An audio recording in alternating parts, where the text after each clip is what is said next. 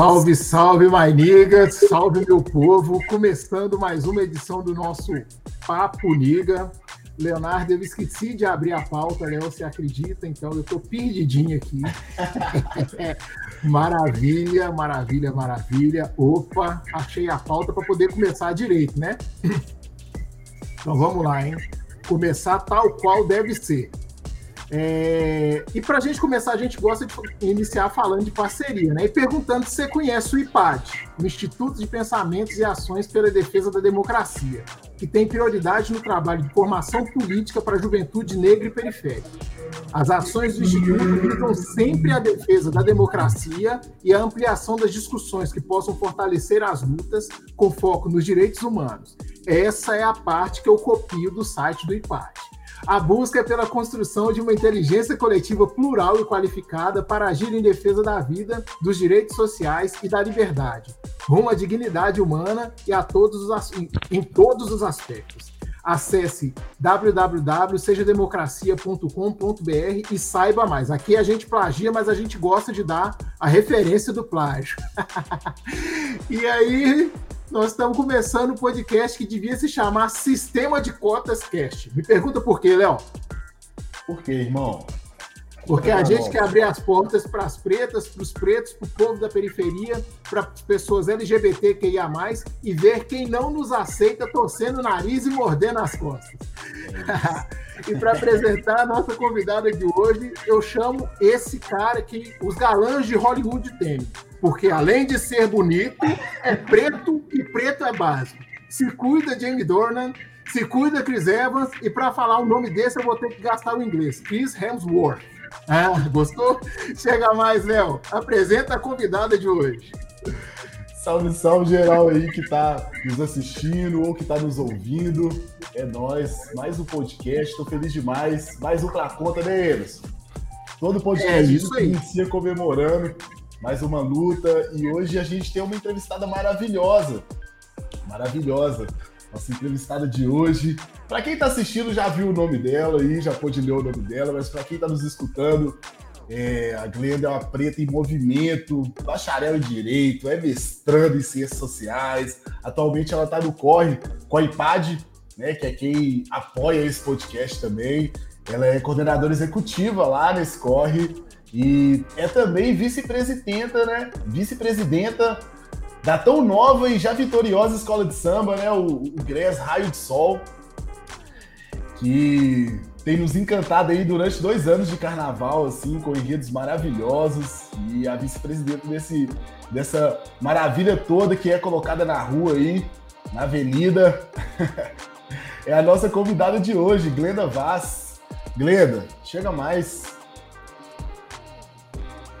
Salve, salve, galera. Agradecida pelo convite. Feliz de estar aqui com vocês. É... Você já falou um pouco de mim, né? Quem é Glenda? Estou é... aqui no Corre, na coordenação do IPAD, é... há dois anos, é... trabalhando com as periferias, dentro da minha periferia e em várias periferias. Estamos chegando aos poucos em, é, no Brasil de ponta a ponta. Prazer estar aqui. Massa demais. A gente fica feliz com o, seu aceite a esse convite. Vai ser uma troca de ideia maravilhosa. E para a gente começar, Glenda, conta para a gente aí de onde que você vem. Então, eu sou de Sabará, Sabará. nascida e criada aqui nessa quebrada.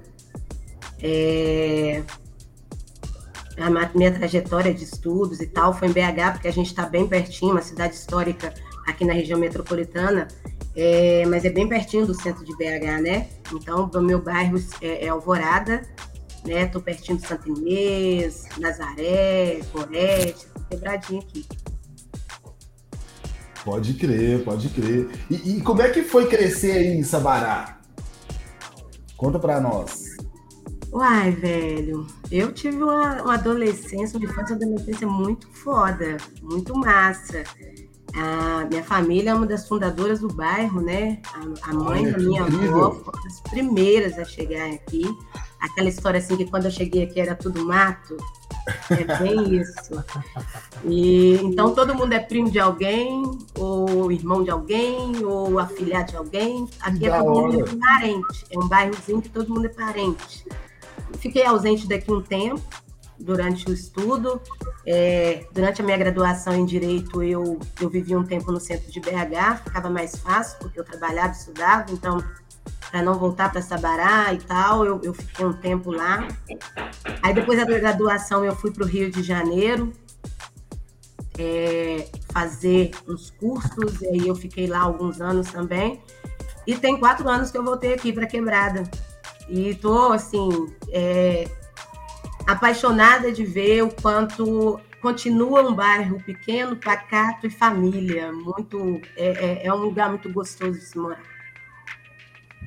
Que massa, que massa. Oh, e como é que foi? Tipo, você falou que seu, seu pessoal aí que fundou o bairro, né? Seus parentes. E como é que foi, assim, crescer rodeado de gente, né? Que, que se já conhecia? Sua família é uma família preta? Quais são as tradições aí familiares que mais te marcam na infância, na adolescência? Então, é, eram, eram casas sem muro, então, vamos colocar três, quatro quarteirões de casa sem muros e todo mundo era parente de alguém. E nós brincávamos, tipo assim, não tinha limite um, um lote do outro, então a gente brincava em todos os, os, os lotes. Todo mundo era tia, todo mundo podia chamar atenção. Era um grande quilombo. Era um grande quilombo. Hoje eu tenho essa percepção. As mães iam trabalhar e os meninos ficavam com as tias que ficavam em casa. Então, já tomava conta implicitamente, não tinha aquela coisa de, é, por favor, olha, meu filho, não. Ela saiu para trabalhar, automaticamente a tia do lado já está assim, ó, oh, tô sabendo se a mãe foi trabalhar. Então, então a gente se cuidava um, do, um dos outros aqui. E o fogão de lenha, e buscar lenha, e sei lá, eu acho que eu, eu, fico muito nostálgica, eu acho que eu é, tenho mais de 30. Minha mãe fala que ninguém que eu não tenho mais de 30, que eu tenho quase 40, mas eu gosto de falar que eu tenho mais de 30. Então, eu, quando eu falo sobre isso, eu fico, eu fico bem, bem nostálgica, que são tempos assim, buscar lenha no sábado com a avó Tereza. Eu tenho saudade disso. E aquela meninada. A minha avó é a matriarca aqui. Ela tem 92 anos. Então, ela é a tia de todos e ela pegava as crianças de todo mundo e íamos por passo buscar lenha. Fica, é a memória muito viva. Que legal. Tem muito tempo que eu não falo sobre isso. E, e assim, Glenda, você falou também para mim que é, você passava suas férias lá no Cabana, né? minha quebrada. é, quem que mora lá no Cabana, lá, que é da sua família? As pessoas ainda moram lá? O que, que você lembra desse período que você ia pro Cabana? Então, era quando a gente ia para BH, né?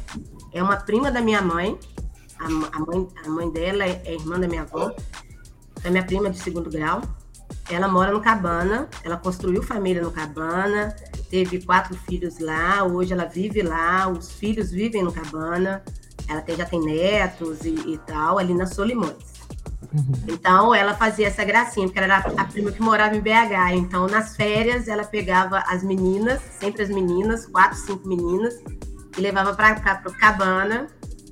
Pra... Aí a gente ia ao cinema, a gente ia naquela igrejinha ali no final da Solimões, eu não sei o, é, é, qual ali. Era igreja católica ou igreja evangélica? Igreja católica. Ali no final da Solimões ali? Isso. Era a Nossa Senhora de Fátima. Meio Ou, que sim. Meus primos é... casaram-se lá também. E aí eram nossas férias. A gente contava o, o, o no, no, ficava contando, contando no dedo os meses para chegar às férias, para Alice vir nos buscar. Era aquela confusão quando ela chegava aqui no domingo, vambora. E a gente ficava 15, 20 dias em Havana. Ah, que legal. Muito bem. E, e assim, é, você falou para a gente sobre é, a sua é, infância e tal, né? E aí a gente queria saber sobre é, a sua vida acadêmica mesmo, né? Porque é, você hoje está fazendo mestrado em ciências sociais, né? Mas você cursou direito, né? É, conta para a gente um pouco dessa sua vida acadêmica, as dificuldades, desafios que você encontrou na sua primeira graduação, né? Que, que é o direito, no caso. Quais são os maiores desafios em si hoje do mestrado? Foi difícil, foi, foi difícil. Como como eu acabei de dizer, eu sou uma mulher de mais de 30, então eu entrei na universidade antes do Enem. Então eu não tive cota e não tive bolsa. E foi em universidade privada. Pelo simples fato de que eu não queria trabalhar na casa dos outros como minha mãe, minhas tias. E tinha um pouco mais de privilégio que as minhas outras, minha, algumas primas ou, ou, ou, ou, amigas, porque meu pai, ele, ele era taxista. Então, ele podia me ajudar com a história do, do, do estudo, né? Então, eu consegui acessar. Eu fiz o vestibular, eu fiz seis meses de cursinho quando eu saí do, do segundo grau. E tentei é, em Direito na UFMG. Era aquele vestibular de três dias, que confusão, nananã. Tentei lá, não rolou. Tentei no Ouro Preto, não rolou. E eu, aí eu fiquei pensando, eu estava com 23 anos. Aí eu falei, bom, eu vou ficar tentando é, o FMG e eu não tenho tempo, eu sou preta, né? Não dá. Enquanto eu estou tentando, o que, que eu vou fazer? Aí eu optei pela, pela privada e já tava, já trabalhava desde os 16. Falei, pai, então vamos segurar? E ele falou, não, seguro com você, metade, metade, vamos lá. Aí eu passei na UniBH, oh, depois me transferi para o Promove, que a grade era parecida, o Promove era um pouco mais barato, então eu fiz a, a graduação toda lá. Graduação de cinco anos eu fiz em oito, tranquei várias vezes desempregava ou acontecia várias, várias coisas foram acontecendo. Então foi oito para nove anos assim o curso. Eu fiz dois em um. Foi um negócio assim. mas, eu, mas eu formei. Formei. É, e aí já sabia que não queria ser advogada, porque aí eu já tinha, o racismo já tinha esbarrado a minha história, né? Eu já tinha adoecido algumas vezes. E, e aí eu, eu pedi tesão. Eu falei, velho, advogar não vai dar. Não, não, até hoje eu não advogo. É, é, uma, uma, é um fato. Uhum. E, e, de que forma assim, o racismo esbarrou em você na, nessa questão da, da advocacia? Você ser a única preta da sala já diz muita coisa, né? Aliás, nós éramos únicas, duas. Eu e a Rita Galvão, minha amiga até hoje. Quando uma faltava de aula, a outra não tinha coragem de entrar na sala. Nossa. Não. Exato. É, é, eu me deprimi algumas vezes, tranquei. Às vezes eu chegava na porta da faculdade e não tinha coragem de entrar. Era, era, era, os olhares já diziam assim: aqui não é lugar para você. O que, que você está fazendo aqui? É, eu acho que depois do ProUni, do, do, do, do, do Enem, que deu aquele boom, a galera já começou assim, assim, internalizar que elas iam ter que aceitar os pretos dentro desses espaços. Mas eu, eu entrei um pouco antes. Uhum. E aí adoeci algumas vezes, é, fui mal interpretada ou por vários professores.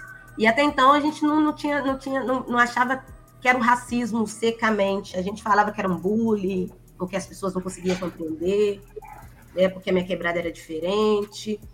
Aí você tenta, aí você tenta é, é, ficar mais próximo deles, aí você começa a branquear, né? Aí essa é a parte que você fica mais doente, porque eu passei por essa fase. Quem me vê com esses dedes, e quem me vê celebrar a minha negritude, quem me vê discursar para as adolescentes da minha quebrada, não acha que um dia eu fiz aplique, botei franja e quis ser branca. Passear por locais brancos e deixar meu dinheiro na mão da galera branca para ser aceito, né?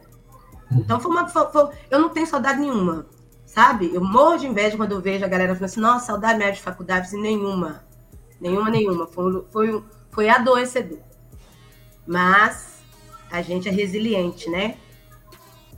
É e, e aí eu consegui sair com muito, com muito custo, né? Com muito custo. Ô, Glenda, você, nossa, você toca num, num, assunto que, que é delicado e ao mesmo tempo atravessa milhares e milhares de brasileiros, né? Se a gente conversar com cada dez preto, nove tentou ser branco, né? Nove, teve aquele pensamento de que, ó, se meu cabelo fosse liso, se meus traços fossem assim, a vida seria melhor, seria mais fácil. E, e para você, como é que foi, assim, esse processo de despertar, assim, né, para as questões raciais e, consequentemente, as sociais também?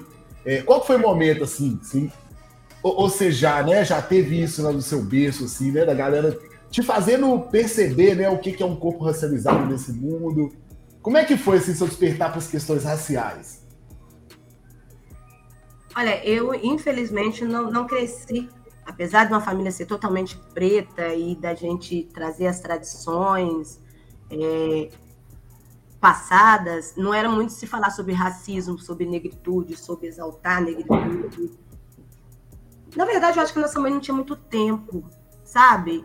É, é, é eu lembro que eu com 12, 11, 10, 11 anos, minha mãe saía, eu tinha um irmão de dois meses, tipo, minha mãe, quando eu tinha 12, minha mãe engravidou de novo. Então, eu fiquei cuidando do irmão de dois meses quando minha mãe voltou a trabalhar. Então, eu sei que minha mãe saía às 5 da manhã e voltava às 11 da noite. Minha mãe dava faxina em três casas por dia. Então, é uma aqui no Santo Inês, outra lá no Belvedere, outra 11 horas ela estava chegando em casa.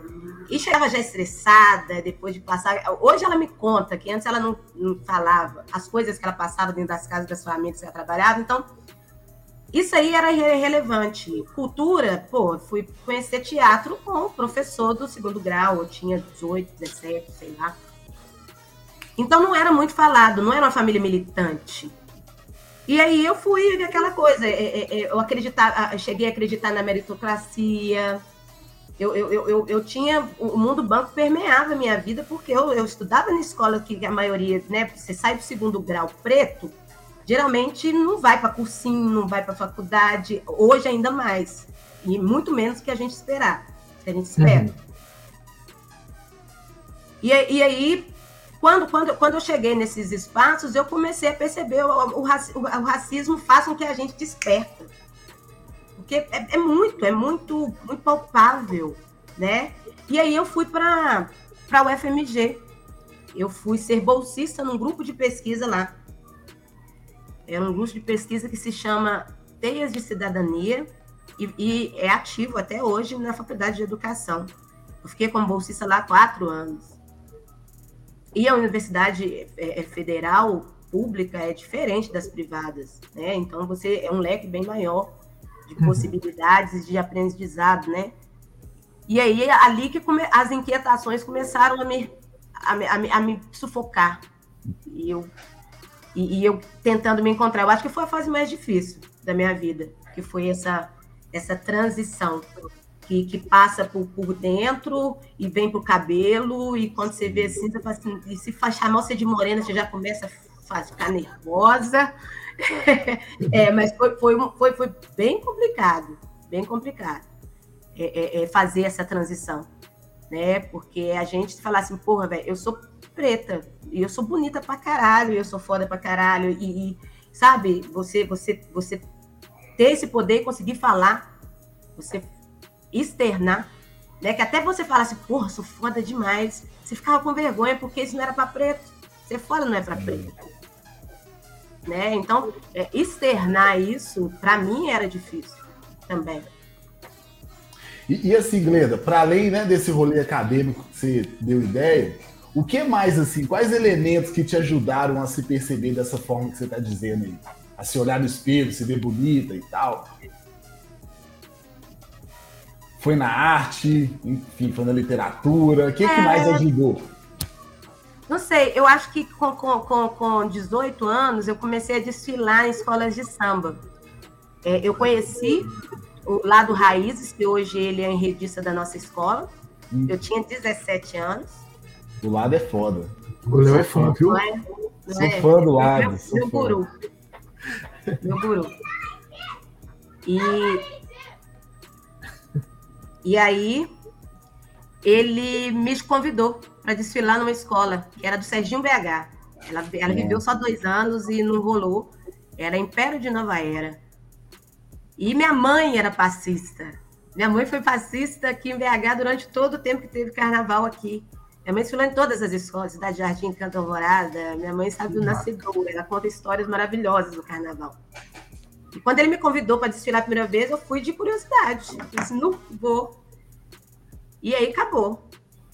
Dos 17, 18 até 20, quase 30, eu fui passista em todas as escolas de BH, mais dos blocos caricatos. E aí eu me vi, isso, isso também me fez, me, me fez ver, porque aí eu, eu comecei a ficar mais perto de pessoas pretas, né? E pessoas do movimento negro também, que conseguia tirar algumas dúvidas minhas e, e, e me colocar e, e, me fazer me ver, me enxergar.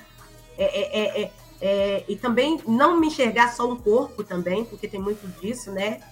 É a mulata tipo exportação, é a, é, é a gostosa, é, é não, era aquela assim, tá, é um corpo que, que, que, que usado para arte, no caso do carnaval, mas é um corpo que pensa, é um corpo que tem cultura, é um corpo que tem ancestralidade. É, eu acho que foi um combo disso tudo, né? Massa. Massa. De bola. A arte sempre colaborando, né? Com, com certeza. Com essa possibilidade né, de reconstrução nossa. Que bom, bom saber. E legal você citar o lado aí. Pô, que saudade dele, velho. Maravilhoso. Eu via ele todo domingo, só. E aí, a culpa todo, toda é dele. Todo domingo eu via ele e era um ritual de chegar e falar assim: Ô lado, canta uma nova aí. O que, que você tá escrevendo? Ele cantava sempre uma música foda. Sempre tinha uma nova. Sempre tem. Ele é. Sempre tem um trem que ele escreveu. Pô, essa aqui eu nunca, te, nunca cantei pra você. Ouça. Eu tinha é 17 anos, eu me ligava e falava assim, Pretinha, vamos no samba? Onde? Santa Teresa. É, tá, aí eu pegava o metrô com ele, ele via no metrô cantando a música nova. E eu gostava de ele porque ele não pagava para entrar, né? A gente não tinha dinheiro. Aí ele não pagava, só vou entrar essa pretinha aqui. Então eu entrava em todos os sambas com ele. E sempre ele tinha uma música nova. E ele fazia música pra gente no decorrer da noite, né? Que bacana. Eu não Nossa. conheço o lado, não. Sinceramente, eu eu sou alguém que desconhece o mundo do samba de Belo Horizonte. Eu sou completamente leigo. Quando você conhecer ele, você vai entender o que a gente está falando aqui. Da energia, da magia. Sim, eu preciso é fazer uma imersão, eu preciso aprofundar. é, e assim, Glenda, é, eu queria que você contasse para gente é, um pouco sobre o IPAD mesmo, né? É, como que você chega à coordenação executiva, os trabalhos envolvidos e quais os maiores desafios da mobilização. É muita, são muitas perguntas, né? Vamos por parte. Então, assim, fala para a gente um pouquinho do IPAD e da atuação dele. Como é que está hoje? Então, é, o IPAD é, é, é, um, é um curso de formação política pensado para trabalhar dentro das periferias, era pensado para jovens e negros de periferia. É, quando se pensou o IPAD, ainda em 2018 para 2019, é, a gente percebeu, a gente percebeu, é, a gente veio pesquisando sobre é, é, é as potências que existem dentro das periferias. Porque quando você fala em periferia é, e for olhar a mídia, né, é, você só pensa em morte, você pensa em você pensa em, em, em marginalização, você pensa em tráfico, você nunca pensa é, quem está por fora, não, nunca pensa a periferia como potência, uhum. né? E há muitas potências, existem potências, a, a, a, a 99% da periferia é potência né? Só que são potências que trabalham solitárias, né? É um líder comunitário lá, na, lá, lá, no Cabana, que, que, que, que tá lá fazendo corre com a comunidade, nananã. É um, é, um, é um é presidente de associação aqui em Sabará, que está aqui solitário, o poder público, o Estado não, não, não, não ampara em nada, no equipamento e etc. E você está lá só. E esse curso foi pensado para essas pessoas é um arcabouço teórico para o tratamento para com o Estado mesmo, com, com, as, com, as, institui com as instituições, né? Uhum. Que a gente sabe que eles já estão fazendo, a gente não está querendo inventar a roda e falar assim, não, vamos colocar esses jovens para fazer alguma coisa dentro da periferia deles. Não, os jovens já estão fazendo. E a gente vê isso o tempo todo.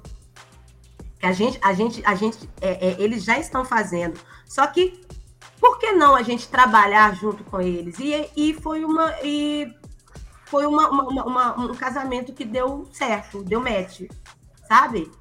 É, é, é, a gente começou em, no, em 2019, ainda presencial em Minas Gerais e Rio de Janeiro. Éramos duas turmas. Agora nós estamos em seis estados, né?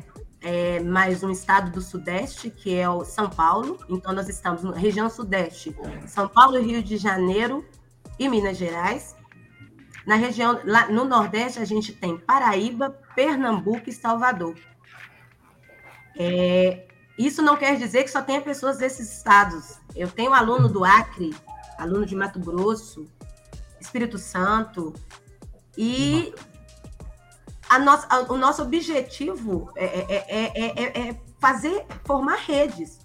E que, e que Minas converse com o Espírito Santo, que converse com o Acre, que, que, que, que essa rede se fortaleça, né? Que o que você está trabalhando na sua quebrada lá no Amazonas sirva de, de exemplo para a galera que está em São Paulo e está super rolando. A gente está aí com dois anos de PAD, fizemos esse ano, né? Foi um desafio vir para a plataforma, vir para o Zoom, depois a gente ter começado presencial, que é mais caloroso, né? Que você você consegue olhar no olho dos alunos, né? A gente, a gente se encontrava é, semanalmente lá no, no, no bairro Floresta, presencial, e era muito foda, porque no, no, nos intervalos a gente fazia aquela, aquela, aquela, aquela, aquela, aquela roda de conversa, um, um conhecia o projeto do outro, e de repente a gente foi para o Zoom achamos que não ia, tipo assim, será que vamos dar conta? Será que ele vai aderir? Será que esse, esses jovens, essas lideranças que a gente quer chegar? E chegou. A última, as últimas inscrições que nós abrimos, que essa é a última turma que está em curso agora, nós tivemos quase 600 inscrições. E a gente só tinha 350 vagas. Sensacional. E assim, é, é, de parceria, assim, quem são os parceiros do IPAD hoje? Olha, o IPAD tem, tem, tem durante a caminhada tem aparecido vários parceiros, né? A gente tem parceiros é, é, os que nos ajudam financeiramente. É, agora a gente está é, é, é, com a Open Society, eu acho que é uma, é uma empresa austríaca, não tenho muita certeza. A gente tem parceria com. Está começando parceria com a Unicef. A gente tem Gerando Falcões, está com a gente também. A Escola do Parlamento de São Paulo, que é o que, é o que também nos, nos deu um up, porque os alunos né, que já têm graduação é, e precisavam de, de um certificado, né, a gente emite o certificado de 120 horas do curso, mas com a parceria da Escola do Parlamento, a gente pode é, emitir um certificado lato senso que ajuda os, os alunos que são mais acadêmicos, que precisam dessas horas, né? Então, uhum. são, são, agora, assim, de cabeça, eu não consigo falar todos, mas a gente tá, tem algumas parcerias bem massas. Ah, bacana. É, e você disse que vocês têm é, os cursos que são realizados é, via Zoom hoje, né? Antes era presencial. E tem, além dos cursos, tem alguma outra atividade que o IPAD desenvolve? Sim. Na verdade, na verdade, o curso é, o, o, o, é um é um é um percursor para as, as atividades, né? Então a gente começa com o curso com a teoria, né? Uhum. É um curso é um curso é, de três módulos, né? O módulo 1 um, ele é totalmente teórico, onde a gente convida professores que falam sobre várias temáticas, né? Tanto racismo, machismo, patrimonialismo, patriarcado, é, sociedade civil, a gente trata alguns, alguns assuntos que, é, é, é, que permeiam a vida de, de, de, desse, desses jovens, desse, dessa, dessas lideranças que é nosso público-alvo. Uhum. No, segundo, no segundo módulo, a gente já começa a pensar o que, que você pode fazer lá dentro da sua quebrada. Você já faz? O que, que a gente pode estar fortalecendo? Se você não faz, vamos pensar uma coisa do que, que você gosta. Ah, eu sou professor rola uma roda de conversa, vamos falar sobre a Lei 10.669 lá dentro? A gente vai jogando e os alunos vão se identificando com algumas, algumas é, é, é, é, provocações que a gente vai trazendo, uhum. né? E o terceiro módulo, nós vamos já estar tá acompanhando esse, esse, esse, núcleo, que é o nome que a gente dá. Então, assim, é, nessa última turma, o IPAD, que é a turma é, é, que, que o núcleo de vocês estão inseridos, é, em todos os seis estados onde o IPAD está, é, foram formados 100 núcleos. Então, tem 100 uhum. núcleos nas quebradas falando de todos os assuntos que você imaginar, levando a democracia e multiplicando, porque é o que a gente fala, o IPAD é um curso multiplicador. Você não é que chegar aqui e pegar diploma de 120 horas, não. É, é importante? É importante. Mas você vai replicar? Como que vai ser essa multiplicação? Uhum. Né? A contrapartida é você multiplicar dentro do seu trabalho, do seu território, da sua quebrada. E nós estamos com 100 núcleos aí pelo Brasil inteiro aí, é, tratando sobre democracia. Ah, bacana. O, o Open Society é norte-americano, ele é do Jorge Soros. É, Pronto. Sede, sede em Nova York. É, viu, dei, uma pesquisa, dei um Google aqui rapidinho enquanto você falava. e aí tem uma outra pergunta que eu acho que essa é, ela tem muito a ver também com o trabalho do IPAD, né? Que é falando sobre direito, né? É, qual você acha que hoje é o maior dificultador que as pessoas pretas, para que as pessoas pretas acessem informações sobre os seus direitos? É, mesmo você dizendo que é, você acabou é, desgostando do direito em si, né? Mas o olhar de advogada você não perde ele nunca, porque você estudou direito por é, oito anos, como você disse, né? Então, qual que você acha que é a maior dificuldade das pessoas pretas é, que as pessoas têm para acessar informações sobre seus direitos hoje, nos dias atuais? Qual que é o grande, a grande pedra no sapato, assim? Pois é, eu acho que primeiro eu, quero, eu, eu trago uma crítica assim às desinformações de fake news e, e, e TV aberta.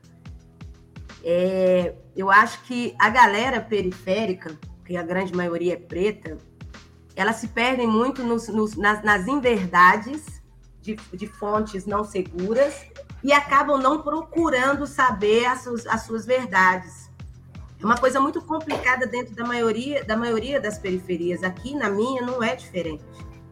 É aquela coisa de você, de você ter que é, é, é, falar, não, não, não é assim, não, é, é, é, é dessa outra forma. mesmo tendo a internet, tendo o Google à frente, eu acho que o, o empecilho é isso.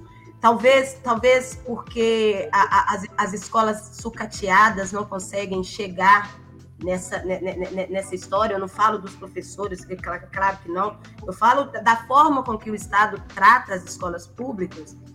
Eles não saem de lá munidos de informação necessária para que ele procure os seus direitos. Uhum. Né?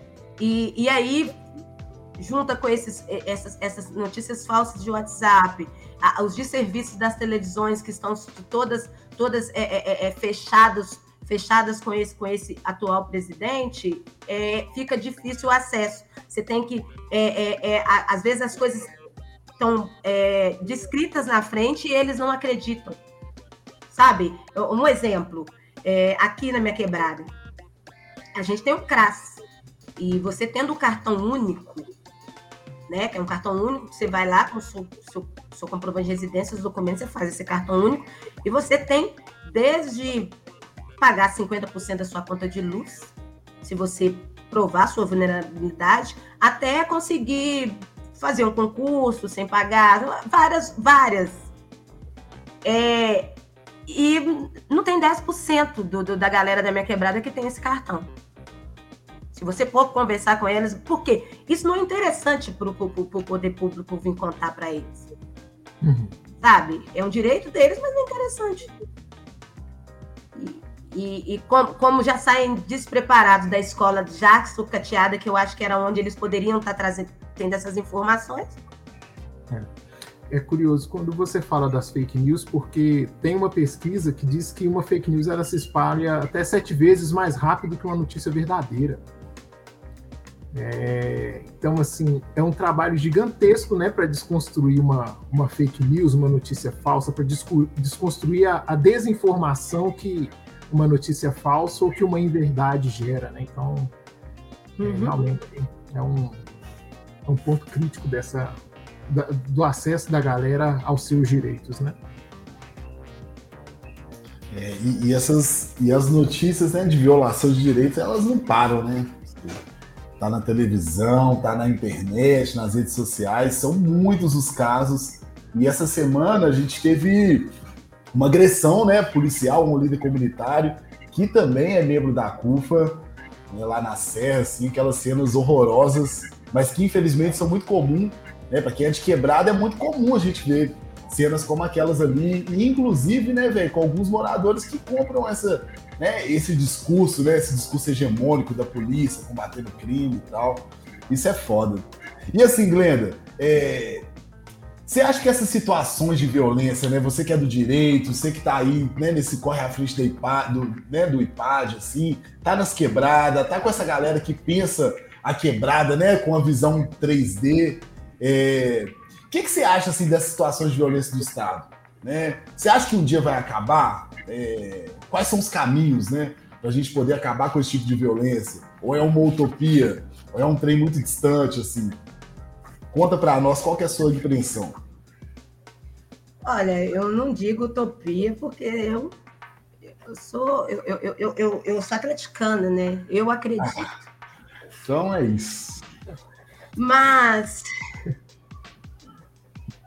a polícia nasceu para nos matar, para nos encarcerar, esse folhado nascedouro dessa polícia tal como está, no pós-abolição era só para nos encarcerar e nos matar. Sim. Esse, esse, esse pensamento é, de que o preto é sempre suspeito está longe de acabar dentro do, do, do, da polícia, dentro da instituição. Né? Então, é, vai vir presidente, vai sair presidente, vai entrar presidente e a ordem vai ser parem os pretos. Ande atrás dos pretos no supermercado, é, é, é, encarcere os pretos. É, então, eu acho que deveria ter, é, juridicamente falando, a reforma tinha que começar no Código Penal é um código pós-abolição, né, na, na, na, verdade não, é de, de, da, da, época do Império ainda, né? E que foi pensado por branco para defender os direitos do branco, que é a propriedade, né? Quando ele perde a propriedade do, dos escravos com, a, com, com essa abolição, né? Eu vou tomar conta do país, eu quero terra. Eu preciso de polícia, porque esses pretos vão invadir as minhas terras. E não é nada diferente do que acontece hoje. É, por que, que o atual presidente preza tanto essa instituição? Porque eu preciso proteger minha propriedade. Eu vou deixar todo mundo morrendo de fome, mas eu preciso proteger minha propriedade. E, e entra violentamente, truculentamente dentro das periferias é, é como se ali não existisse nenhum ser é, é, pensante, nenhum ser. não, é, só coisa. Né? Então, pensar no fim dessa, dessa, dessa violência do Estado contra nós, pessoas periféricas, pretas, trans, LGBTQIA, é, é um futuro que está bem distante, penso eu, não, não, não sendo pessimista. Mas eu acho que a gente, pelo menos, a gente consegue hoje falar assim, o, meu filho, polícia te parou, você age da forma assim, assim, assim, tá? E, e, e liga para o número tal. Na época, na, na, na época dos, dos, nossos avós, eles sempre, simplesmente sumiam. Quem é que não tem um tio que foi ali e não voltou mais? Vai dentro das periferias e pergunta. Quem é que não tem um, um, um, o pai de fulano que foi ali e nunca mais voltou? Será que ele não quis voltar ou será que ele não conseguiu voltar? O negócio tá lá atrás, né? Tá bem lá atrás. Não. Enfim, aquela reflexão, né, que a gente faz. É isso. Mas é isso, sim. Ó, como atleticana, né, você deixou a gente com uma esperança de que é possível a gente acabar com isso. Mas, pensando nas estratégias, né? O, o que, que, você acha que hoje assim, a gente tem como estratégia assim, mais efetiva na luta contra a violência policial? Ou se ainda não foi criado, que, qual estratégia que pode ser criada, né, Léo? É isso, assim, né? Nos seus pensamentos aí, nas suas viagens. Qual que seria uma estratégia para a gente combater a violência policial? Imaginando que a gente tem o quê? Tem né, a intelectualidade, né? A gente sabe das injustiças, né? Tem uma visão do que é certo e o que é errado, e eles têm arma, né? E o consenso popular, né? Que é outra arma também. Qual seria a estratégia, hein, Já tem alguma? Tipo essa que está acontecendo aqui agora. A gente está trocando essa ideia, uma estratégia. Pode crer, pode crer. A gente está conseguindo che conseguir chegar em, em, no, no, no, nos, nos, jovens, nos que estão chegando agora, é, nós que já estamos no rolê, é uma estratégia. É, é, eu chegar no, nos, nos, nos, meus primos aqui, tudo, tudo de moto, a cada cinco minutos, a cada, a cada um vão que dão na moto, é uma polícia que para eles. É saber, é, ó, trata ele assim, fala assim, mostra o documento, ande certinho, porque você é preto. E, e, e andar sempre em bando. Se você está sozinho, se você está sozinho, você tem na, na mão, você tem em mente, porque não vai acabar assim essa essa essa essa truculência, esse, esse padrão, né? Porque ele quando fala assim, ah, é, é, você escuta em rádio policial assim, ah, porque por assaltar fulano, sei o que, ele tava com roupa tal, tal, tal, como que ele é? Padrão, padrão. Padrão é meus primos. Preto, boné, chinelo, então, assim, eu falei assim, você já tá padrão. Então, na hora que parar, a história é essa, essa, essa. Porque te parar, vai te parar. E, e tá sempre em rede, sabe? Sempre em rede. Porque é, é, é, sozinho não dá. Sozinho não dá. Não dá porque você simplesmente some. Você simplesmente some. Eu não, tô trazendo pessimismo e nem falando que a polícia militar tende a acabar. Mas essa forma de militarização, essa forma que vem os corpos pretos, tem que acabar. Sim. E enquanto isso não aconteça, é que a gente se organize como sociedade civil preta para um ficar segurando. Aqui no meu bairro é muito assim, sabe?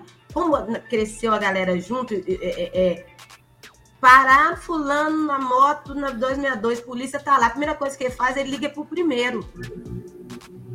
Porque os meninos, quem tiver disponível, vai lá para acompanhar aquilo, para ver se está certo, para ver se não está, porque sozinho a gente só, simplesmente desaparece. É, eu tive um caso quando eu era adolescente, eu fiquei muito indignado. Que eu ainda morava no Cabana, né? Eu já não era mais adolescente, né? Já era adulto. Tinha meus vinte e poucos anos. E aí eu fui atravessar a Amazonas ali perto daquela igreja Deus e Amor que tem ali, e eu tava de boné, camiseta, bermuda e sandália. Do meu lado tinha um cara branco, de boné, camiseta, bermuda e sandália vinha uma viatura, a viatura parou, me pediu para levantar os braços, levantei meus braços, me revistaram, pediram o documento, e, e nisso o rapaz que estava do meu lado, ele ficou lá o tempo todo, durante a abordagem policial. E aí terminou a abordagem policial, eu disse, mas... E ele está vestido exatamente igual a mim. Vocês não vão abordar ele também, não? Aí o policial tá assim, ah, você sabe como é que é, né? E, o interessante é que o policial ainda me respondeu, porque numa situação dessa eu esperava tomar um tapão, né? É, mas eu tinha que falar. É, aí ele tá assim, você sabe como é que é, né? E eu tô assim, sei como é que é, não, porque eu sou preto. E o policial era negro.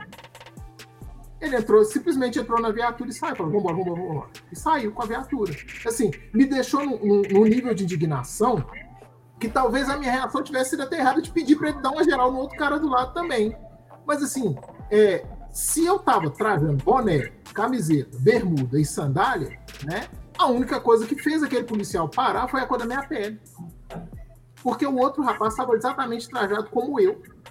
Então, assim, é, isso atravessa a gente todo dia. É interessante quando você diz do fato de não estar sozinho. Assim, aquele rapaz ali do meu lado, talvez pode ser o tenha dele me agredir né? Então, é, e isso, e, e, assim, se a gente for nas quebradas e perguntar quantas vezes alguém já tomou um enquadro por conta da cor da sua pele em um lugar que não era dentro da sua quebrada, nós vamos encontrar um monte de gente que, que passou pela mesma situação. Com certeza. Muitas, muitas. E assim, eu também ando de moto, né?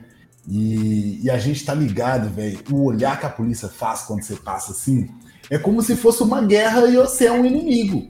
Se você provar que você não é, tá, tá tranquilo. Mas até que você prove, né? Se não consiga provar o contrário para eles, você é um inimigo, assim, em potencial. E por mais, né, que a questão é com os motoqueiros, tem uma intensidade na abordagem, assim. Quando tirou o capacete é preto, é outras ideias. A violência é muito maior, as perguntas elas sempre são diferentes, né? Você tem passagem? Aí você fala que não tem. Fala assim, você tem certeza que você não tem passagem? Eu vou puxar aqui. Que é isso, assim, né? Uma palavra sua só não basta. Você tem que não. dar duas. Falar assim, não, não tenho e confirmar que você não tem. Saca? Como se a incerteza, né? A possibilidade de você ter uma passagem é algo muito grande, assim, na cabeça deles, né? Ou eles fazem a gente acreditar que é isso, né? Que pessoas como nós, com um histórico, né? De crime e tal. E, enfim, é, é muito pesado. Uma vez, velho, teve uma situação lá na quebrada não sei, se Paulo Ramon tá até assistindo aí, mas um amigo meu, um vizinho, né, lá de casa lá, que é branco, a gente tomou uma abordagem policial, assim, de motoca, né? E aí, velho, foi um trem bizarro, assim, velho, porque a polícia parou nós e o policial pediu desculpa, saca? Você, assim, desculpa por você, né, por você estar tá passando por isso aqui, mas é porque a gente viu ele, a gente viu ele e a gente teve que parar. E aí, velho, eu lembro que aquilo ali, porque ele voltou revoltado, mano.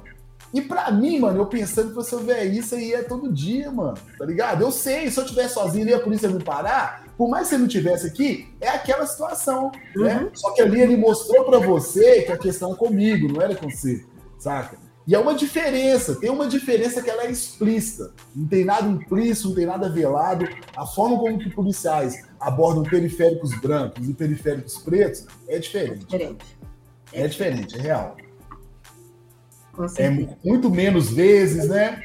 E às vezes é isso, assim, a, a intensidade também diz muito, né? Porque o perigo, para mim, né, numa abordagem policial, o perigo sempre mora na forma com que o policial tá ali, porque às vezes ele tá muito agressivo e tal, e aí você tem que ter todos os cuidados, né, com a palavra, com os movimentos. Mas é isso, quando aborda os brancos é sempre no lugar de ter eles como né, alguém que possui direitos, né? Então eu vou, ó, vou te perguntar se tem passagem, uhum. vou deixar aqui, né, vou te revistar, né? Porque a abordagem é essa, o padrão é esse. Mas quando é a gente, é isso, mas é de qualquer jeito, passa, se tiver de boné, joga o boné no chão, tira suas coisas do bolso. É porque você é o padrão. Você. É isso. Dentro, dentro dos meus oito meses de treinamento para estar na rua, é, é, o boneco. Eu fico pensando que até o boneco que eles atiram deve ser preto. É, o alvo é preto, pô. É isso. Se é bobear, é isso mesmo. E assim, eu, eu acho curioso quando a gente fala assim, a pergunta, você tem passagem? Será que um, um mano que tem passagem, o cara que estava preso, que já pagou o que ele devia, será que o cara não tem direito de transitar por é. algo que ele. É, porque assim, o fato do cara ter passagem torna ele um crime, faz com que ele esteja cometendo um crime ali naquele momento, o cara que, teve, que tem passagem, ele não pode transitar na rua.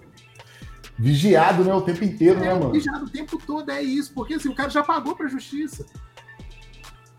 É Presume que se você pagou, tá pago, né? Não, já é todo, eu, eu, você me, eu, eu te paguei, todo dia você vai jogar na minha cara? É. É isso, exatamente. Como se a gente estivesse devendo alguma coisa, né? O fato de você ter passado lá para sempre, você vai dever alguma coisa, e principalmente para a polícia, né? Que é esse braço armado, né? Que tanto intimida a gente. E é foda. É, pra, é para sempre. O BO fica para sempre. É isso muitas reflexões. Dá uma bad vibe, né, velho, falar sobre isso aí.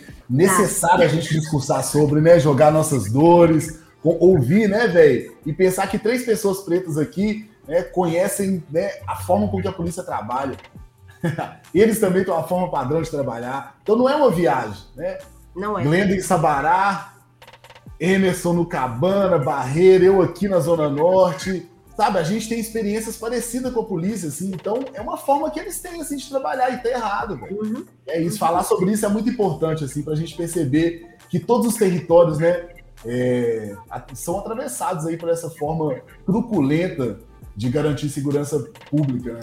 É foda. É, não, e com certeza a galera que está nos ouvindo deve, deve estar tá pensando a mesma coisa. Passou em algum momento por isso. Se não, foi, se não passou, teve um irmão que passou, ou, ou tava, tava com o namorado, o namorado passou. Ai, quantas vezes, gente, namorado meu, eu tive que ficar escutando vendo namorado sendo revistado por polícia é, várias vezes.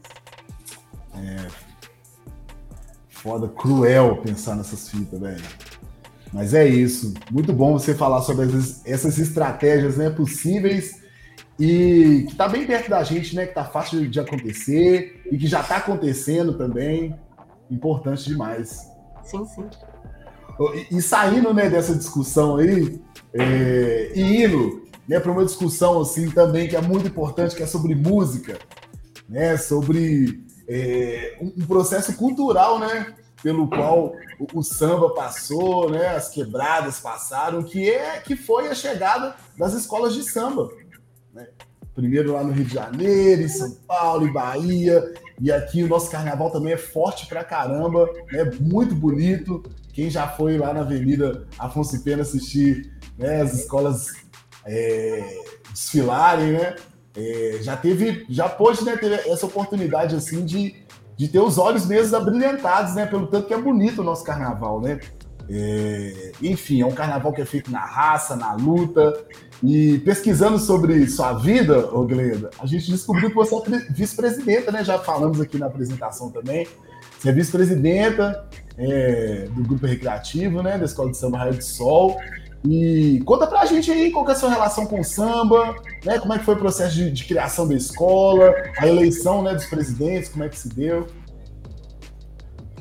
Então, não foi uma coisa pensada, né? Eu não tinha na cabeça em, em, em estar a, na administração de uma escola de samba. Foi uma coisa que aconteceu.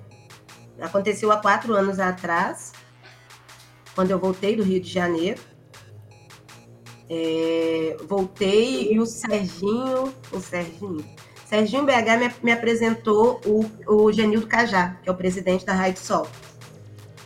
É, ele me apresentou a ele e disse que ele ele estava para fundar uma escola, que ele, ele, ele era da Venda Nova, e se eu topava colar com ele e tal, tal, eu falei assim, bom, vamos, vamos sentar, vamos conversar e tal, e começamos esse diálogo. E ele falou: não, eu quero começar. Na verdade, ele ia, ele ia pegar a Império que o Serginho não queria tocar mais. E de repente ele mudou de ideia: não, eu não vou pegar Império, eu vou fundar a, a nossa própria escola. Até então dele. E aí ele me procurou para escrever o estatuto da escola para ele. Foi assim que a gente começou o diálogo. Ah, você pode? E nananã. E eu falei, bom, rola. Eu comecei a escrever o estatuto da escola para ele é, tive algumas reuniões para alinhar, para ver se estava ficando ao gosto dele, e dentro dessas reuniões é, é tomando cerveja, batendo papo, falando de carnaval e fazendo essas reuniões. E, pô, Glenda, vem para a escola também. Uai. bom, bom, topei. Aí eu entrei como primeira secretária. No primeiro momento eu entrei como primeira secretária. E acabou quando eu fui ver, a escola era resumidamente nós dois mesmo. E aí foi o primeiro ano, a gente colocou é, a escola na Avenida em 2019. 19. Trazendo a Diva Moreira como enredo. E aí eu. Minha família toda foi, minha mãe virou a costureira da escola, meus irmãos, aí todo mundo. Aí de repente a gente já estava dentro da escola. E esse ano é, é, a gente está no processo eleitoral, que eu, eu saio da, da primeira, de primeira secretária para vice-presidente da escola junto com o Cajá. É, eu acho que o ano que vem tem carnaval, né? Nossa, tomara. Acho que sim. Tomara, podia. Estamos precisando de um carnaval, tá fazendo falta. É, o Calil ainda não, não, decidiu, o atual prefeito não, não, não decidiu ainda, mas é, é, é, pelo, pelo andar da cachorragem de, de outras capitais, né? Uhum. Parece que vai ser inevitável não ter em BH também. É, se não fizer um institucional, a galera vai fazer, né? Ah, com certeza. Vai, existir, vai ter um carnaval acontecendo, assim. Isso aí de verdade que vai porque ninguém tá aguentando mais, não.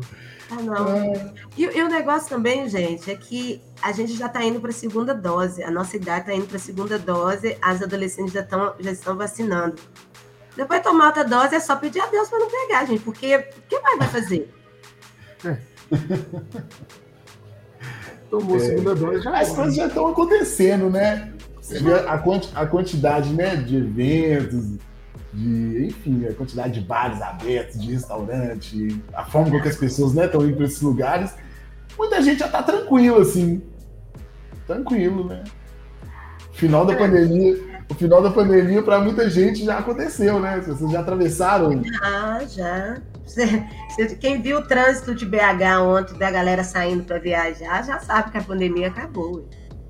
É, é. Para muita gente acabou mesmo, né? E assim, é, eu tomei as duas doses. Eu sou gato escaldado, eu tenho medo danado de água fria, como diz o outro. É, eu, como eu tive Covid, né? Eu tive lá em, em julho de julho de 2019, né? 2020. Eu tive lá em julho de 2020, tô até, eu tô per, completamente perdido no tempo. É, julho de 2020 eu tive Covid e eu vi a avó pela Greta, eu tô assim, ah, eu, eu ainda tomo todos os cuidados, mesmo tendo vacinado as duas doses. Eu estou sentindo que a gente vai precisar de uma terceira dose, não sei se vai ser, não sei se vai ser necessário, porque o vírus está circulando muito no Brasil.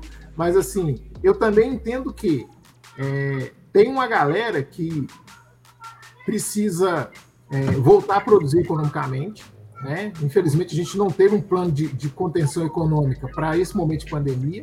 Né? É, o enfrentamento da cultura, né?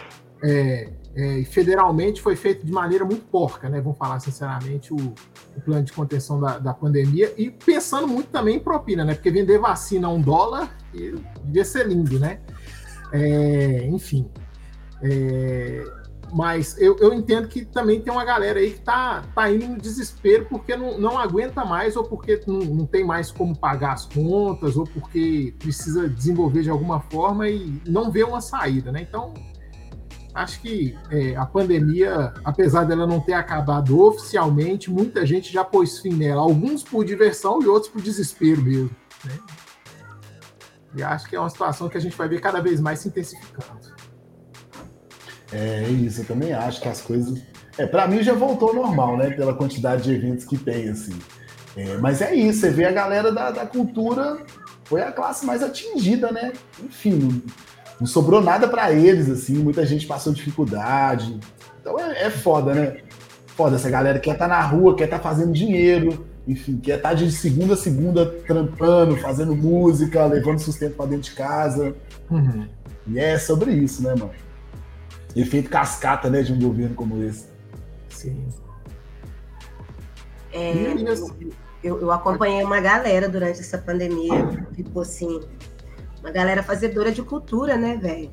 E ficou assim, é, vivendo de cesta básica, não conseguindo arcar com as, com as contas em casa, porque não podia sair para fazer o rolê. Eu acho que foi um dos setores mais afetados, né, nessa pandemia toda. Porque eles queriam, mas não podiam. As, as lives eram. Galera que já tinha grana ganhava muito dinheiro com live, né? Agora, uhum. a galera que não tinha fazia duas, três horas de live e a galera, sei lá, eu acho que é meio desigual, né? Sim. É, é real. Só um minutinho que meu menino quer pegar o chinelo. Eu tô no quarto. Tô no quarto do meu filho. Só um minutinho que ele tá, ele tá com vergonha. Já passou. Vocês viram só a camisa vermelha beirando ali, né? Passou é. quase beijando o guarda-roupa. Enfim. Verdade é foda. Sigamos. E aí, é, seguindo da nossa pauta, aí é, o, o Enredo de 2019, né? Você contou pra gente aí que foi a Diva Moreira, né? E o de 2000, e o 2020 foi o Toninho Gerais, né? É, qual que é a relevância dessas duas pessoas para a escola de samba em si? O que, que você acha que, que fez assim? foi, foi, foi uma pauta que foi proposta, o, o, a, as personalidades chegaram sugeridas para vocês ou vocês escolheram? Não, essas duas pessoas são relevantes, nós vamos escolher por isso, por isso, por isso. É, a gente vai escolher por isso, por isso, por isso. É, a, a, diva, a diva, ela é de, ela, ela é mineira, de BH, não, de BH não, é de, desculpa, vou lembrar, depois eu lembro a cidade que ela é. é foi a primeira secretária é, que tratava das relações raciais em Belo Horizonte. Ela foi secretária no governo Célio Castro. Ela foi criadora da Casa Dandara, que era uma casa que acolhia adolescentes e ali é, dava capoeira, e cursos e etc. Uhum. Ela é jornalista de formação, é cientista social. Hoje ela tem 76 anos. Uh, você deve conhecer o sobrinho dela, que é o Zu, Zuzi Leison, que é o do Almanac do Samba. Hum. E eu conheci e fiquei. E ela é minha conterrânea, ela mora, a casa dela é aqui no Sabará, mais pertinho de Santa Inês do BH, mas é Sabará ainda. E eu fiquei morrendo de vergonha que essa mulher preta, potente pra caralho, que fez uma porrada de coisa na década de 80 e 90. Eu fui conhecê-la quando eu fui ler autoras negras, quando eu estava fazendo uma especialização lá no Rio de Janeiro. Viva Moreira deu um Google e falou assim: Ó, oh, minha vizinha. Aí eu fui ler mais sobre ela, cheguei aqui, eu procurei o Zu, o Zu me apresentou a ela, eu a conheci. E quando o, o, o, o, atual presidente da, da escola me chamou para colar na escola, eu falei assim: ah, só você trouxer uma mulher de enredo, se trouxer, a gente cola. E aí foi ideia minha. Aí trouxemos a Diva Moreira. Que massa, velho.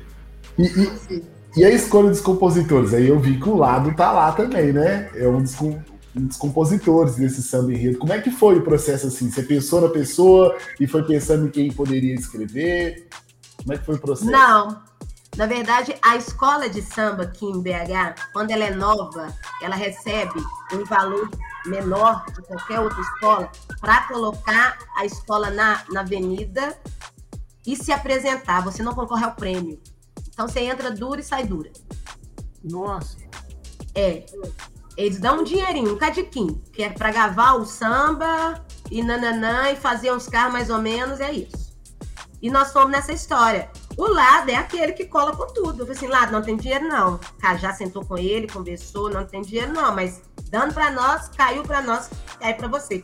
E nós ainda, é, como a escola era nova, faltava alguma documentação, o nosso dinheiro foi um dos últimos a cair. E aí, tipo assim, você ficar convidando é, é, é, é a galera para fazer o samba, sem ter uma grana, sem ter não sei o quê, que a gente sabe que a galera vive é disso. O lado e o lado fez, não, gente. Se tiver dinheiro, eu vou. Se não tiver, eu vou também. Aí pronto. Então pronto, você é perpétuo. O lado veio perpétuo. O samba dele recebeu 10 na avenida. É, porque vocês ganharam acesso, né? No primeiro Sim, ano de vocês. Nós somos campeões da, da, da, Série B. Que doido. É, é, e o samba dele foi 10.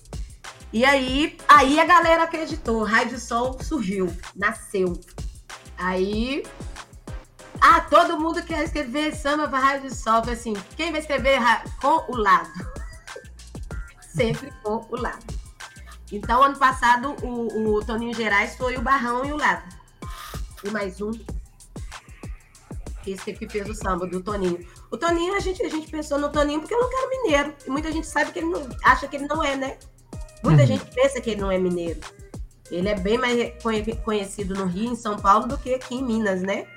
e, e o atual presidente gosta muito da, da dele, eu também, né? E a gente tentou trazer a história dele para a Avenida. Foi, foi, foi bem massa. Duas pessoas muito poderosas, né? Sim, sim, sim. Lendo a história dos dois, assim, principalmente o fato de ser de Minas Gerais, então, dá um, um outro caráter também para o samba, porque é, potencializa o samba daqui também e mostra que a gente também tem, tem gente foda, né? Sim. é, samba aqui é muito forte, né?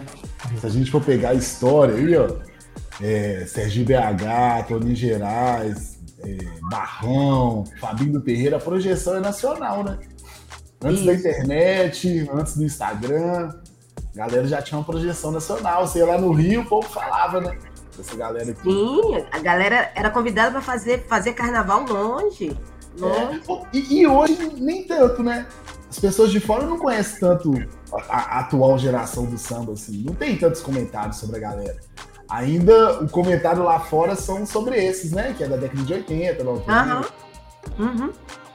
For para falar de, de, de, samba em BH, ou com sambistas cariocas, por exemplo, eles vão lembrar dessas figuras. Lá de trás, é isso. A galera que hoje tem cinquentão, né?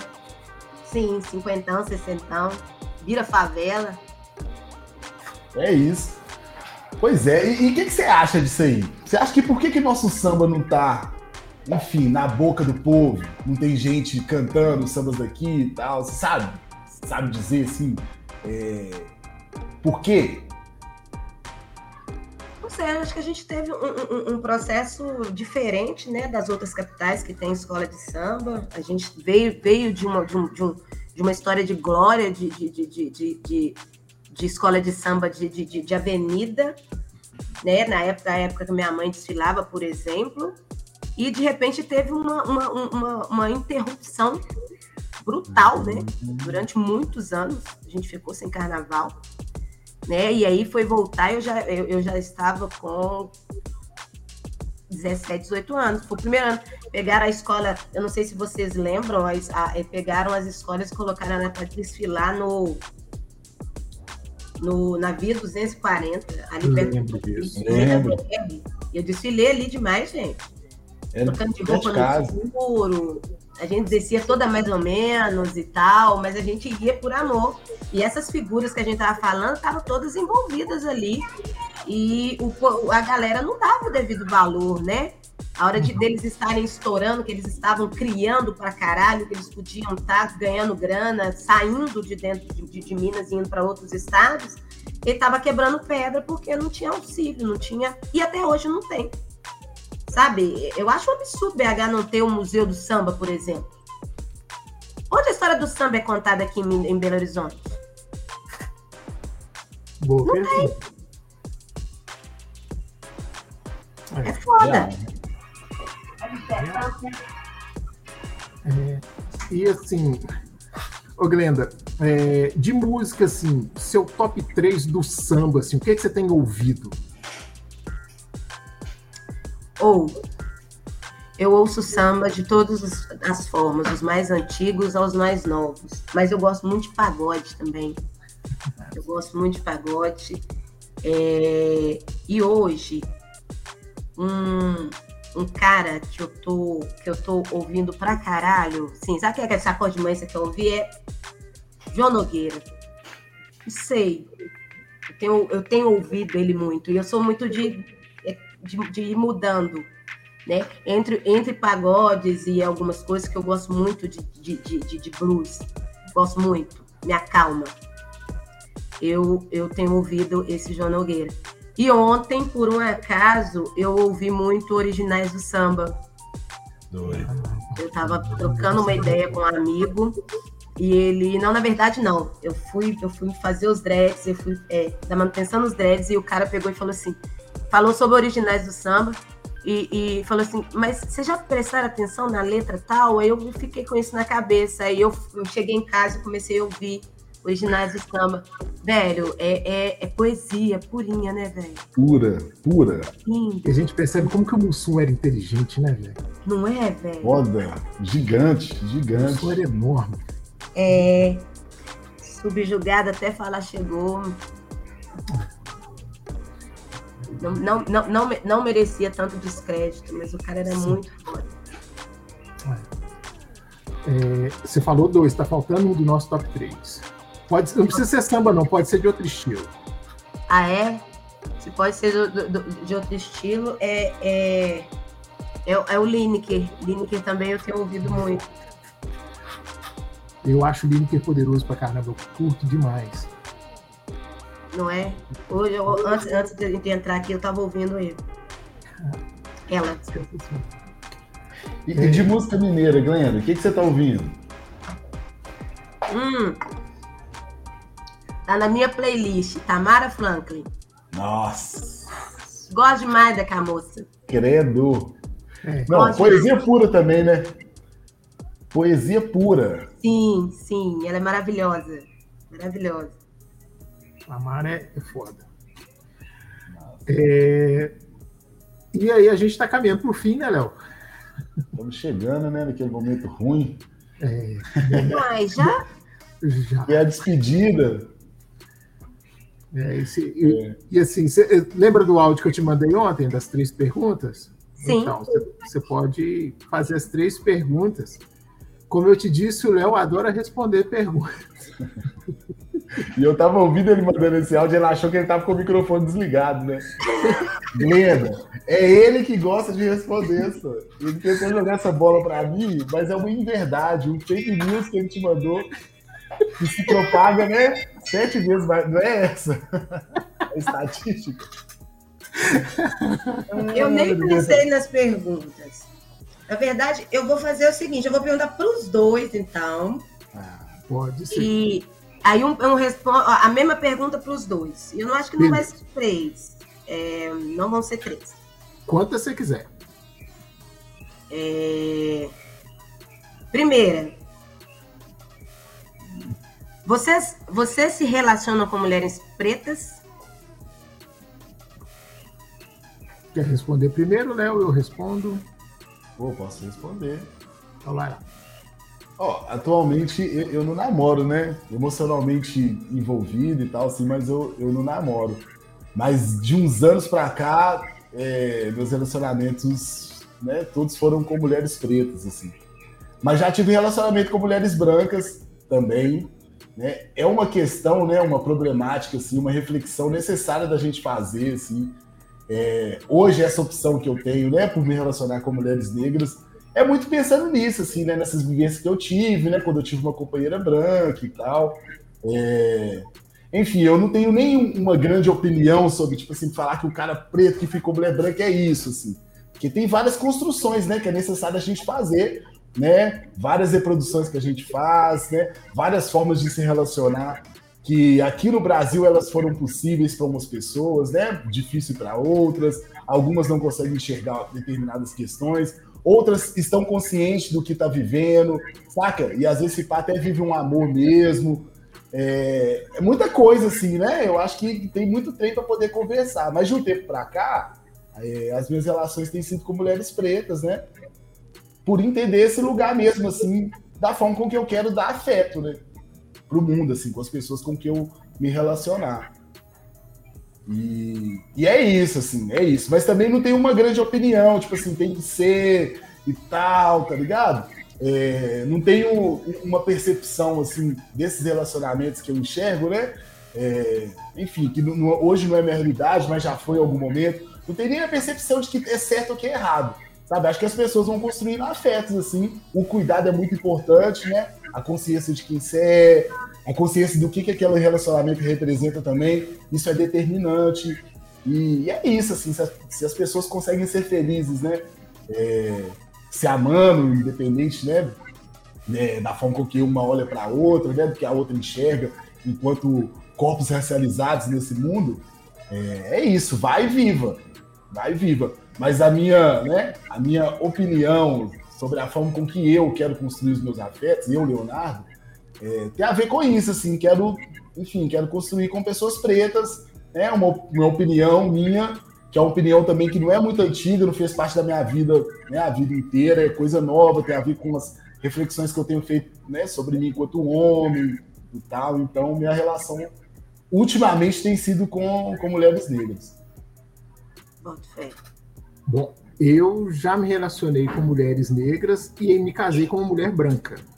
É, mas a minha construção de relação com, com a minha esposa, ela é muito, an, muito anterior até a, a, a minha constituição enquanto adolescente, né? Porque a gente se conhece desde criança. Nós crescemos juntos no Cabana, né? É, o pai dela era amigo do meu pai e tal, então a gente sempre é, teve muito perto um do outro. A gente, eu, eu era, eu era muito enfurnado na igreja, e aí ela também vivia na igreja, e a gente fazia trabalho juntos na igreja, mas assim, eu só vinha namorá-la quando eu tinha 25 anos, né? Até então eu já tinha passado por uma série de relacionamentos com mulheres brancas e mulheres negras, né, também. É, e eu nunca havia pensado na questão racial, né, dos meus relacionamentos, né? Sempre foi mais pelo interesse mesmo, ou pelo é, pelo que cada um permitia, entendeu? Então, é, tive vários relacionamentos mesmo. fui alguém que viveu bem intensamente a adolescência, eu posso dizer. é, e assim, é, eu, eu tô casado já há. Esse ano eu fiz 13 anos.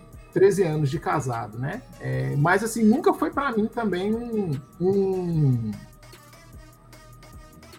uma pauta colocar que eu tenho que me relacionar com uma mulher preta ou eu tenho que me relacionar com uma mulher branca. Eu simplesmente me relacionei. Né? Eu, eu nunca pensei no, no, meu relacionamento com a minha esposa como um relacionamento racial por si só em si, né? E foram, foram questões que foram interracial, né?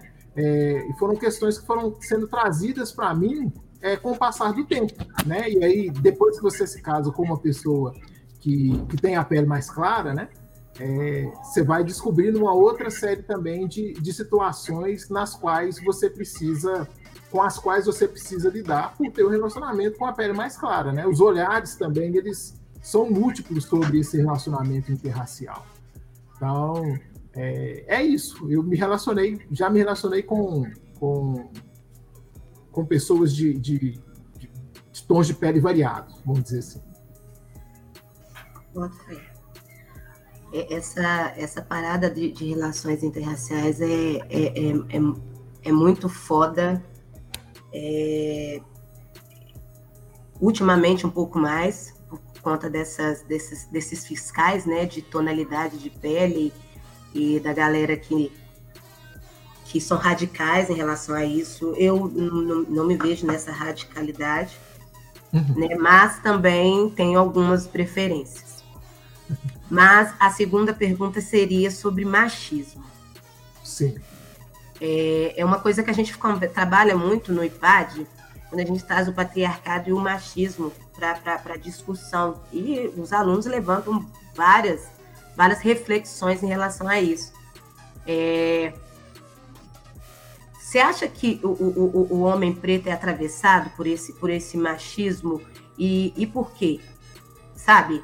É, é, é porque por construção, por, por, por seguir o modus operandi branco, ou não sei. O que, que vocês acham desse machismo é, é, é, é quando você se pensa no corpo do homem preto? Ou oh, extremamente atravessado pelo machismo, né? Esse lugar de poder que homens brancos ocupam, inclusive tem a ver com a nossa discussão sobre a, a violência policial, né? Que ela também é atravessada por isso, né? Acho que essa forma, né, velho, de, de enxergar homens, né, que não são homens padrão, né, que não tá no padrão, enxergar quem não tá no padrão, desencadeia uma série de violência. E a gente vai ser atravessado por isso também. Ao mesmo tempo que a gente, né, enquanto homens, a gente também reproduz alguns dos ideais, né, dessa masculinidade hegemônica, né, que é uma masculinidade que tem é, todos os aspectos dessas violências que você diz, né? Que é pensar no patriarcado e no machismo, a masculinidade hegemônica ela tá entrelaçada a tudo isso aí, né? Só que pensando enquanto homem preto, né? Eu compreendo que a minha masculinidade ela tá sendo construída. Então, mais do que desconstruir, tem um processo de construção, porque até 100 anos atrás a gente não era humano, né? Não era visto como humano, igual todo mundo. Então não tem como colocar a gente no barco de algumas concepções, né?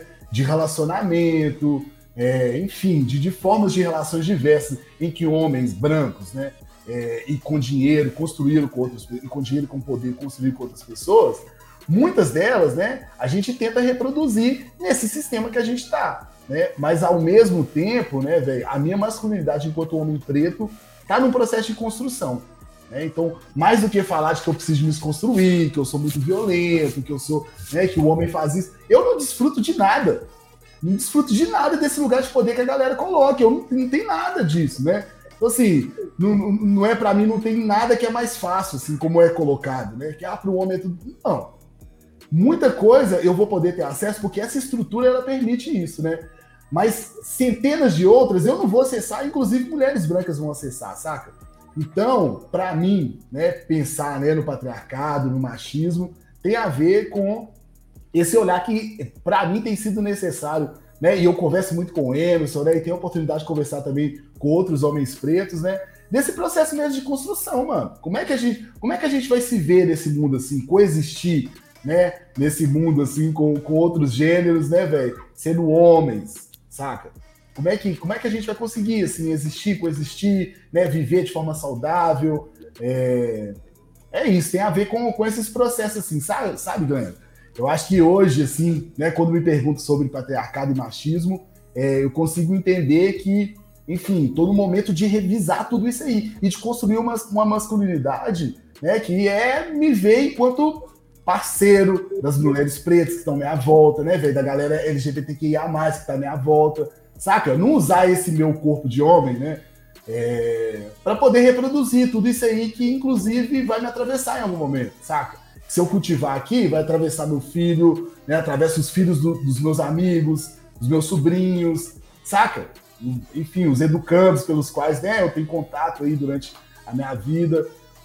É isso, assim, é, é, mais pensando nessa proposta mesmo de construir. Toda vez que eu reflito sobre isso, é isso. o que, que eu preciso de construir? Tem isso que tá posto, saca? E o que, que eu preciso de construir para poder não estar tá dentro dessa caixinha? É isso. E, e assim, é, eu, eu compartilho da visão do Léo, e eu acho que assim, é, o, o machismo é, para o homem preto, ele, ele é extremamente afetado também pelo racismo estrutural. Porque existe uma, uma figura e um estereótipo do homem negro que é colocado é, para todo mundo, né? É, que o homem negro ele tem que ter algumas características para que ele possa representar de fato o homem negro, né? Eu acho que nem essa singularidade muitas vezes ela, ela nos é permitida, né? O cara não pode ser ele mesmo, ele tem que atender a um padrão de homem preto muitas vezes, né? E, é assim, é... e isso se junta ao machismo também, né? Porque é, é, é curioso, a gente até. Eu estava lembrando da conversa que a gente teve no, no, primeiro episódio do Papo Liga, que foi com, com o Mauro Baracho, do, do Afroestima. E aí a gente colocou essa questão mesmo, porque é, quando as pessoas idealizam o homem negro, idealizam o homem negro bem dotado, que tem que ser o cara mais viril, é, que tem que ser é, ah, preto que não joga bola. Ah, pelo amor de Deus, né? Não, não vai correr ali na ponta direita ou na ponta esquerda. Ah, fala sério. Preto que não joga capoeira. Na, na cabeça de muita gente, o homem negro ainda é esse sujeito. O cara que é o, é, é o, o cara só do, do físico, é, e o cara que, que tem que corresponder fisicamente é, as, as expectativas dos outros e que intelectualmente ele muitas vezes é incapaz, né?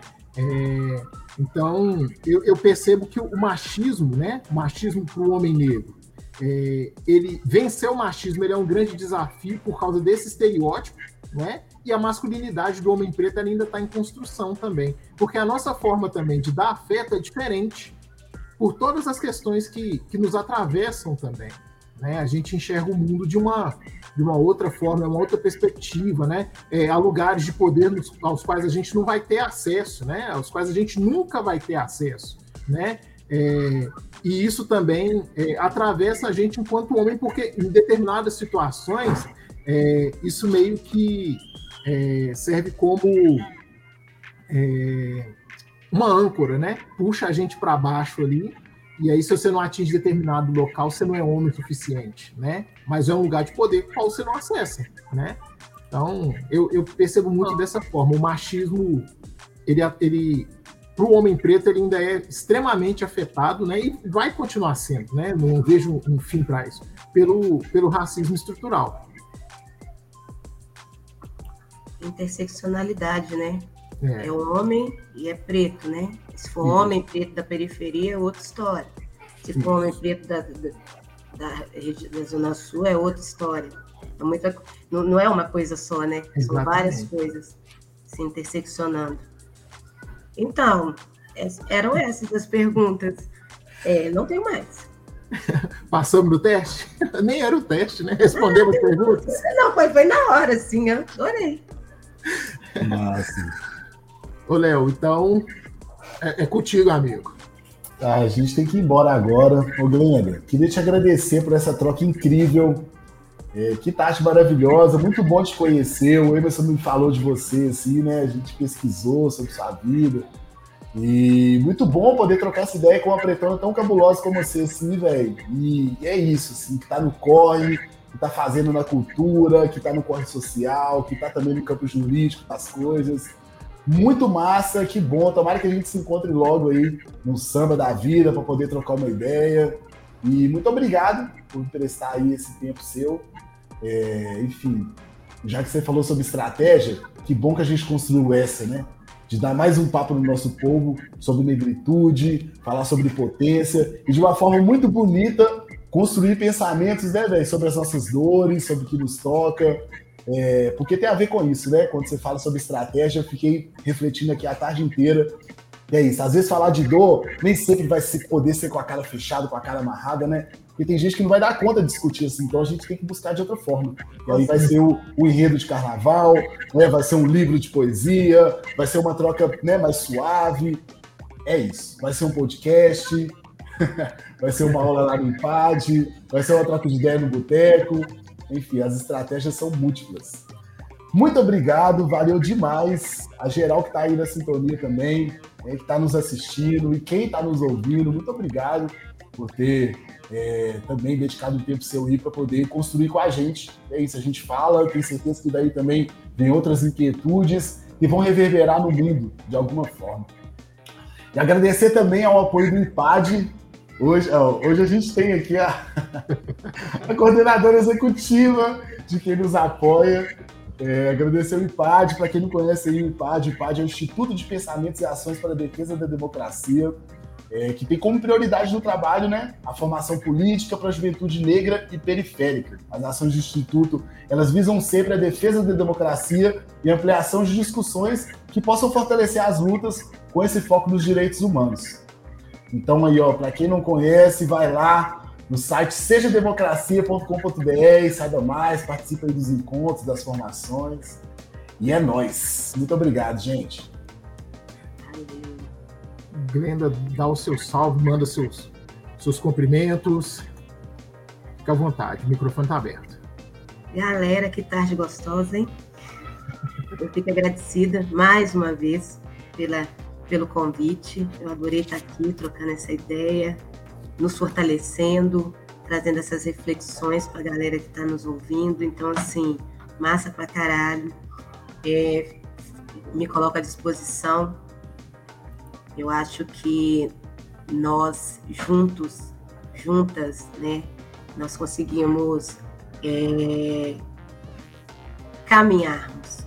Eu acho que encontrar a luz ainda no fim do túnel vão é, são, são, são, são, são passos é, ainda pequenos, mas caminharmos juntos, porque torna-se a, a tarefa menos árdua, menos pesada, se formos juntinhos. Valeu, muito obrigada. É isso aí, Glenda, muito obrigado. É, como o Léo disse, eu, eu, não, eu, não, vou ficar repetindo as palavras do Léo, não. muito obrigado por ter aceito o convite. Você é muito poderosa e foi uma honra mesmo poder trocar essa ideia com você aqui. Muito obrigado a quem nos ouviu até agora. É, quem acompanhou aí o podcast, ou quem vai acompanhar esse podcast pelos agregadores digitais. Adoro falar agregadores digitais, eu acho. então, Fica aí um abraço e eu desejo que vocês tenham uma ótima semana, continuem nos seguindo, nos acompanhando, sigam as nossas redes sociais aí, da Glenda é Glenda Vaz, do IPAD é IPAD Seja Democracia, e o Papo Liga é arroba Papo Ligas, segue a gente lá no Instagram, acompanhe os trabalhos e continuem se informando através do podcast Mil Grau. É nós, estamos junto. Falou, Léo, obrigadão. Tchau, tchau, Glenda, um beijo para você. Valeu, geral. Valeu, valeu. É nóis. É nóis.